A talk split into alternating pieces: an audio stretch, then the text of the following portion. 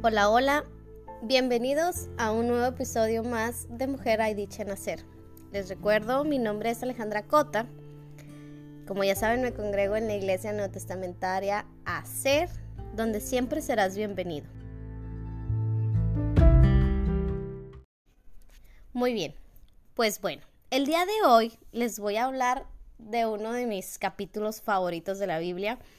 De hecho, este, uno de estos versículos fue parte de, de las invitaciones de mi boda, porque se me hizo muy romántica la cita.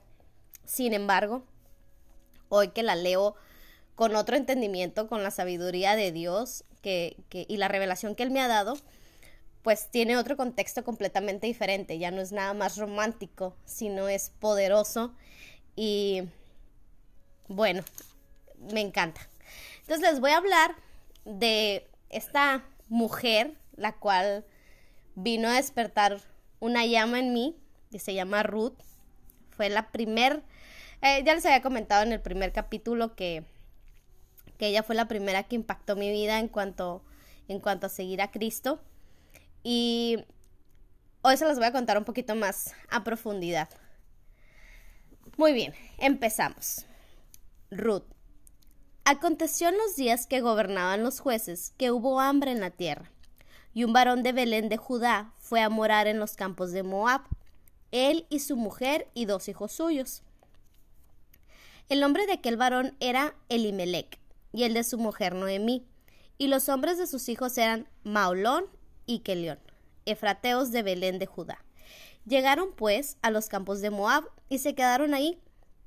Y murió Elimelech, marido de Noemí, y quedó ella con sus dos hijos, los cuales, los cuales tomaron para sí mujeres moabitas. El nombre de uno era Orfa y el nombre de la otra Ruth, y habitaron ahí unos diez años. Y murieron también los dos, Maalón y Kelión, quedando así la mujer desamparada de sus dos hijos y de su marido. Entonces se levantó con sus nueras y regresó a los campos de Moab, porque oyó en el campo de Moab que Jehová había visitado a su pueblo para darles pan. Salió pues del lugar donde habían estado, y con ella sus dos nueras, y comenzaron a caminar para volverse a la tierra de Judá. Y Noemí dijo a sus dos nueras Andad, volveos cada una a la casa de su madre. Jehová haga con vosotras misericordia, como lo habéis hecho con los muertos y conmigo. Os conceda Jehová que halléis descanso, cada una en casa de su marido. Luego las besó y ellas alzaron su voz y lloraron. Y le dijeron, Ciertamente nosotras iremos contigo a tu pueblo. Y Noemí respondió, Volveos, hijas mías, ¿para qué habéis de ir conmigo? No tengo yo más hijos en el vientre, que puedan ser vuestros maridos. Volveos, hijas mías, e idos, porque yo ya soy vieja para tener marido, y aunque dijese esperanza tengo, y esta noche estuviese con marido, y aún diese a luz hijos, ¿habéis vosotras de esperarlos hasta que fuesen grandes? ¿Habéis de quedaros sin casar por amor a ellos? No, hijas mías, qué mayor amargura tengo yo que vosotras, pues la mano de Jehová ha salido contra mí. Y ellas alzaron otra vez su voz y lloraron. Orfa besó a su suegra, mas Ruth se quedó con ella. Y Noemí dijo, He aquí tu cuñada se ha vuelto a su pueblo y a sus dioses, vuélvete tú tras ella. Y este es el, el versículo que fue de mi boda y me encanta y se me hace súper romántico, pero ahorita lo, lo vamos a ver en otro contexto. Y respondió Ruth, no me ruegues que te deje y me aparte de ti, porque a donde quiera que tú fueres, iré yo, y a donde quiera que vivieres, viviré. Tu pueblo será mi pueblo, y tu Dios mi Dios. Donde tú murieres, moriré yo ahí. Seré sepultada, así me haga Jehová, y aún me añada que solo la muerte hará separación entre nosotras dos. Y viendo Noemí que estaba tan resuelta a ir con ella, no dijo más, y anduvieron pues ellas dos hasta que llegaron a Belén. Y aconteció que habiendo entrado en Belén, toda la ciudad se conmovió por causa de ellas, y decían ¿No es esta Noemí? Y ella respondió No me llaméis Noemí, sino llamadme Mara, porque en grande amargura me he puesto el Todopoderoso. Yo me fui llena, pero Jehová me ha vuelto con las manos vacías, porque me llamaréis Noemí, ya que Jehová ha dado testimonio contra mí y el Todopoderoso me ha afligido. Así volvió Noemí y Ruth, la moabita su nuera, con ella volvió de los campos de Moab y llegaron a Belén al comienzo de la siega de, de la cebada. Tenía Noemí un pariente de, su marido, hombre rico de la familia de Imelec, el cual se llamaba Boz. Y Ruth la moabita dijo a Noemí, Te ruego que me dejes ir al campo y recoger espigas en pos de aquel a cuyos ojos hallaré gracia. Y ella le respondió, Ve, hija mía. Fue pues y llegando espigó en el campo en pos de los segadores. Y aconteció que en aquella parte del campo era de vos, el cual era de la familia de Imelec. Y he aquí que vos vino de Belén y dijo a los segadores, Jehová sea con vosotros. Y ellos respondieron, Jehová te bendiga. Y vos dijo a su criado el mayordomo de los segadores, ¿de quién es esta joven? Y el criado mayordomo de los segadores respondió y dijo, esta es la joven moabita que volvió con Noemí de los campos de Moab. Y ha dicho, te ruego que me dejes recoger y juntar tras las segadores entre las gavillas. Entró pues y está desde por la mañana hasta ahora sin descanso, ni aun por un momento. Entonces vos dijo a Ruth, Oye, hija mía, no vayas a espigar otro campo, ni pases de aquí, y aquí estarás junto a mis criadas. Mira bien el campo que siguen y síguelas porque yo he mandado a los criados que no te molesten.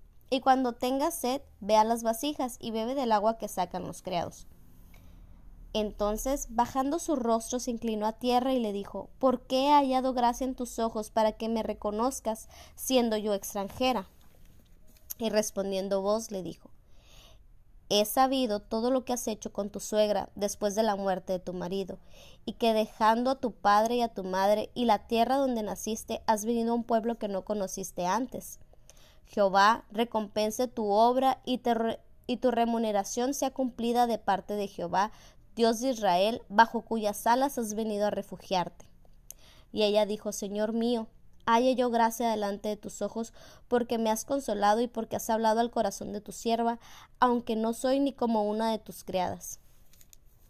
Y vos le dijo a la hora de comer, ven aquí y come del pan y moja tu bocado en el vinagre.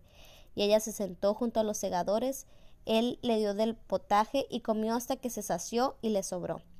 Luego se levantó para espigar, y vos mandó a sus criados diciendo que recoja también espigas entre las gavillas y no la avergoncéis. Y dejaréis también caer para ella algo de los manojos, y la dejaréis para que lo recoja, y no la reprendáis. Espigó pues en el campo hasta la noche, y desgranó lo que había recogido, y fue como una efa de cebada. Y la tomó, y se fue a la ciudad, y su suegra vio lo que había recogido, y sacó también luego lo que le había sobrado, después de haber quedado saciada, y se lo dio. Y le dijo tu suegra, ¿dónde, su suegra, ¿dónde has espigado hoy?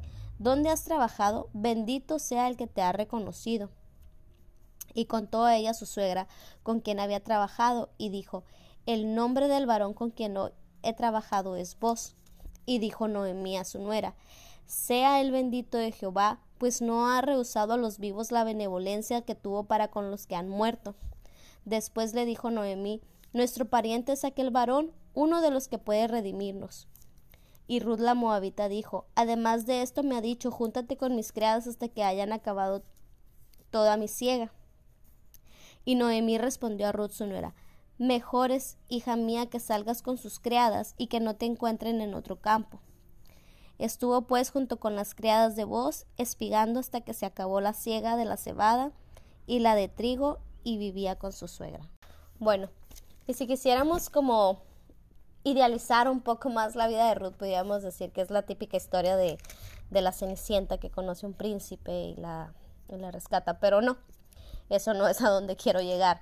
Y, y a donde quiero profundizar es en este versículo que yo había escogido porque se me hacía muy romántico, en Ruth 1.16, donde le dijo, no me ruegues que, te, que me aparte de ti, porque a donde quiera que tú fueres iré yo, y donde quiera que vivieres viviré tu pueblo será mi pueblo y tu Dios mi Dios.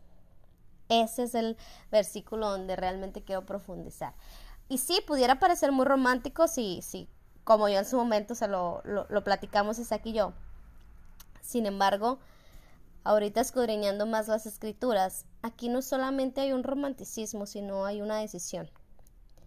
una decisión de, de una mujer que no era parte del pueblo de Dios, que sus costumbres, su religión era completamente distinta, su manera de vivir.